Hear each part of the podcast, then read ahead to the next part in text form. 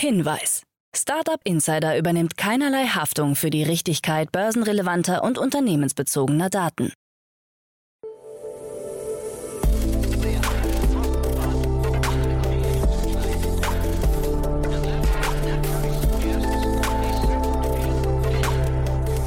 Startup Insider Daily. Morgen Update. Guten Morgen und willkommen zu Startup Insider Daily am Morgen. Am Mikrofon ist Michael Daub. Wir haben Mittwoch, den 14. September 2022 und jetzt kommen erstmal die Tagesthemen im Überblick.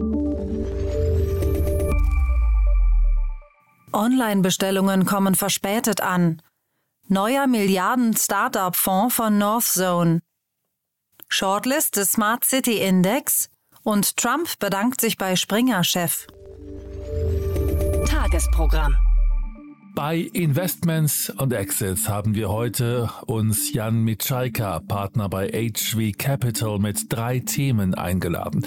Zuerst zwei Themen aus London. Zum einen sammelt der VC North Zone rund eine Milliarde Euro für seinen zehnten Fonds ein und zum anderen gibt es eine Series A Round in Höhe von 20 Millionen Dollar für Clidera. Dann gibt es noch ein Berliner Thema. Next sammelt 5 Millionen Euro ein in einer Seed-Runde.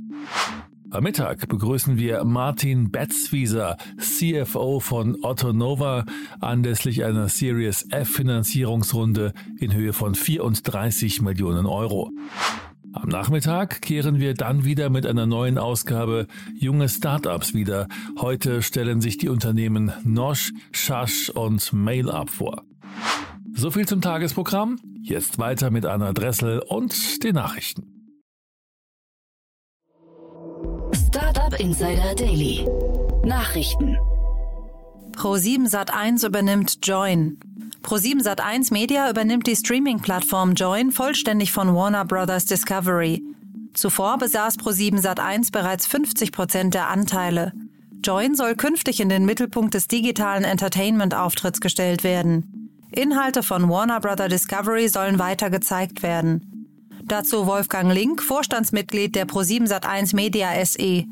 Mit der kompletten Übernahme machen wir Join ab sofort zum wichtigsten Eckpfeiler unseres digitalen Inhalteangebots und haben große Wachstumspläne.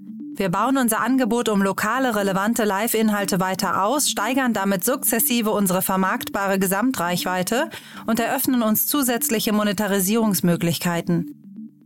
Join kommt auf rund 4 Millionen Unique User im Monat und hat bislang über 30 Millionen App-Downloads erreicht. Neben kostenfreien Inhalten gibt es auch einen Abonnementbereich. Trump bedankt sich bei Springer-Chef.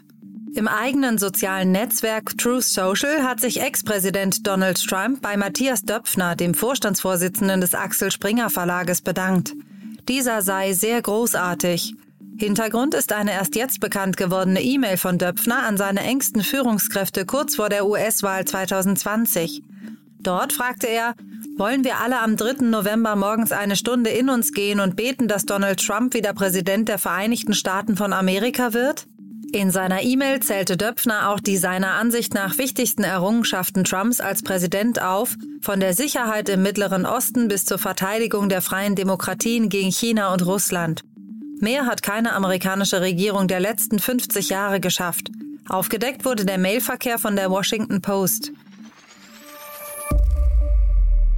Shortlist des Smart City Index. Zum neuen Digital-Ranking der deutschen Großstädte des Digitalverbands Bitkom ist eine Shortlist mit zehn Kandidaten veröffentlicht worden. Bitkom-Präsident Achim Berg erklärte, beim Smart City Index werden Deutschlands Großstädte umfassend und detailliert vermessen. Das Ranking zeigt, welche Städte bei der Digitalisierung führend sind. Auch in diesem Jahr gibt es viele Positionswechsel und so manche Überraschung. Die Dynamik ist groß, die Abstände verringern sich. Berlin, Freiburg im Breisgau und Karlsruhe haben es in diesem Jahr nicht unter die zehn besten Städte geschafft. Dafür sind Aachen, Düsseldorf und Nürnberg vertreten. Die weiteren Städte lauten Bochum, Darmstadt, Dresden, Hamburg, Köln, München und Stuttgart. Der endgültige Sieger wird am 20. September bekannt gegeben. Online-Bestellungen kommen verspätet an. Zahlen der Versandplattform SendCloud zufolge ist die Anzahl der in Deutschland verspätet eintreffenden Pakete gestiegen. 43,5 Prozent der deutschen Verbraucher gaben in den vergangenen drei Monaten an, dass die letzte Paketlieferung zu spät bei ihnen eintraf.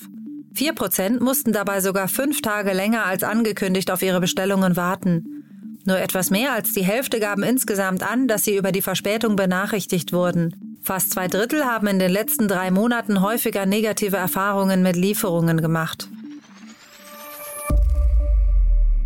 Neuer Milliarden-Startup-Fonds von Northzone. Der Londoner VC Northzone hat das Closing seines neuen Fonds bekannt gegeben. Es handelt sich bereits um den zehnten seiner Art. Rund eine Milliarde Euro stehen den Investmentteams nun zur Verfügung, von denen etwa 60 Prozent für frühphasige Investments und die restlichen 40 Prozent in Wachstumsunternehmen gesteckt werden soll. Institutionelle Investoren und Family Offices aus Europa, den USA und Asien haben die Mittel bereitgestellt. In der Vergangenheit konnten bereits namhafte Unternehmen wie Spotify, Klarna, Tier Mobility, Personio oder Flink unterstützt werden. Die Liste ist im Laufe der Zeit auf über 60 Unternehmen gewachsen. Northzone besteht seit dem Jahr 1996 und unterhält Büros in Stockholm, Amsterdam, London, Berlin und New York. Tesla plant günstigere Modelle. Ein Tesla-Manager hat bei der Goldman Sachs Tech-Konferenz verraten, dass der Hersteller in Zukunft auch günstigere E-Autos verkaufen will, bevor der eigene Robotaxi-Service auf den Markt kommt. Vor zwei Jahren erklärte Elon Musk bereits, dass ein Tesla Modell 2 für 25.000 Dollar zu haben sein wird. Die Fertigung eines Teslas kostet 2017 noch rund 84.000 Euro.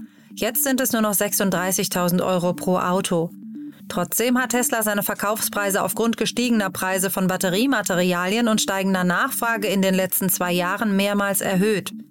Tesla-CEO Elon Musk hat aber bereits angekündigt, die Preise wieder zu senken, sobald die Inflation nachlässt. John Foley verlässt Peloton. Mit John Foley hat der Mitgründer des amerikanischen Fitness-Startups Peloton das Unternehmen verlassen. Bereits im Februar hatte er seinen Posten als Vorstandschef abgegeben Zuletzt war er aber noch als geschäftsführender Verwaltungsratsvorsitzender bei Peloton tätig. In seiner Rolle als Großaktionär kann Foley dennoch weiter Einfluss auf das 2012 gegründete Unternehmen ausüben. Neben Foley tritt auch der Rechtsvorstand und weitere Mitgründer Hisao Kushi ab. Nachfolgerin wird Tammy Albaran, die vom Fahrdienstvermittler Uber kommt. Nach einem Hype während der Corona-Pandemie steht Peloton heute deutlich schlechter da. Blue Origin Rakete explodiert.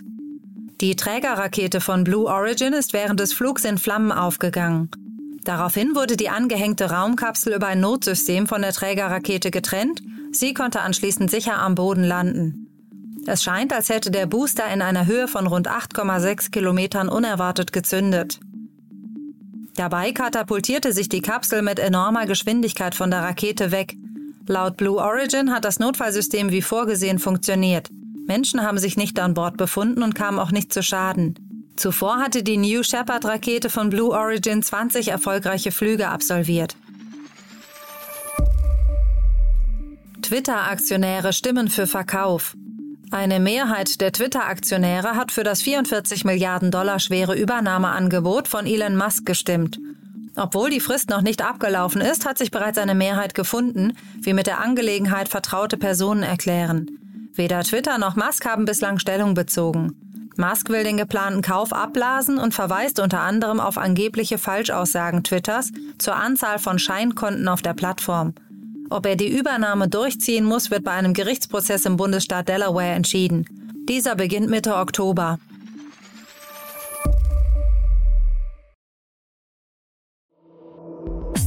Insider Daily. Kurznachrichten. Zum ersten Mal seit Ausbruch der Corona-Pandemie ist die Menge an verfügbaren IT-Jobs zurückgegangen. Dies berichtet das Handelsblatt und beruft sich dabei auf den digitalen Jobmonitor. Besonders das Online-Marketing sowie E-Commerce verzeichnen eine sinkende Nachfrage. Als Grund für den Rückgang wird die steigende Rezessionsgefahr für Wachstums- und Innovationsprojekte vermutet. Das bayerische Justizministerium und Unternehmertum haben Legal Tech Collab ins Leben gerufen, ein Unterstützungsnetzwerk für Legal Tech Startups. Es soll eine führende Position im Legal Tech Sektor einnehmen. Das bayerische Justizministerium wird die Initiative mit bis zu einer Million Euro pro Jahr fördern, wie es in der Ankündigung heißt. Begleitet wird das Projekt von Toom Venture Labs. In Solo startete der Diffamierungsprozess zwischen Krypto-Influencer Hodl Nord und dem selbsternannten Bitcoin-Erfinder Craig Wright. Der Prozess soll klarstellen, ob unter anderem Hodl Nords Hashtag Craig Wright is a Fraud als freie Meinungsäußerung zu betrachten ist oder ob er Wrights Reputation dadurch ernsthaft schädigte. Wright behauptet standhaft, er sei der Bitcoin-Erfinder Satoshi Nakamoto. Ein weiterer Bitcoin-Prozess wird seit gestern vor dem Landgericht Landshut verhandelt. Vor Gericht steht der mutmaßliche Bitcoin-Betrüger Jörg Molt, dem unter anderem gewerbsmäßiger Betrug in 92 Fällen vorgeworfen wird. Er soll zwischen 2017 und 2020 mit Hilfe eines Schneeballsystems zahlreiche Anleger um ihr Erspartes gebracht haben. Im Prozess um Insider-Trading bei Coinbase hat sich der Bruder eines Ex-Managers vor Gericht schuldig bekannt. Die US-Staatsanwaltschaft ermittelte gegen drei Personen, die gemeinsam mit Insider-Trading bei Coinbase 1,5 Millionen US-Dollar erwirtschaftet haben sollen. Das waren die Startup Insider Daily Nachrichten von Mittwoch, dem 14. September 2022. Startup Insider Daily Nachrichten. Die tägliche Auswahl an Neuigkeiten aus der Technologie- und Startup-Szene. Das waren die Nachrichten des Tages, moderiert von Anna Dressel. Vielen Dank dafür. Jetzt enden wir erst einmal für den Moment. Schaut sonst gerne bei Investments and Exits vorbei. Dort begrüßen wir heute Jan Mitschaiker, Partner bei HV Capital. Am Mikrofon war Michael Daub. Ich hoffe, wir hören uns später wieder. Habt einen guten Morgen und bis dahin.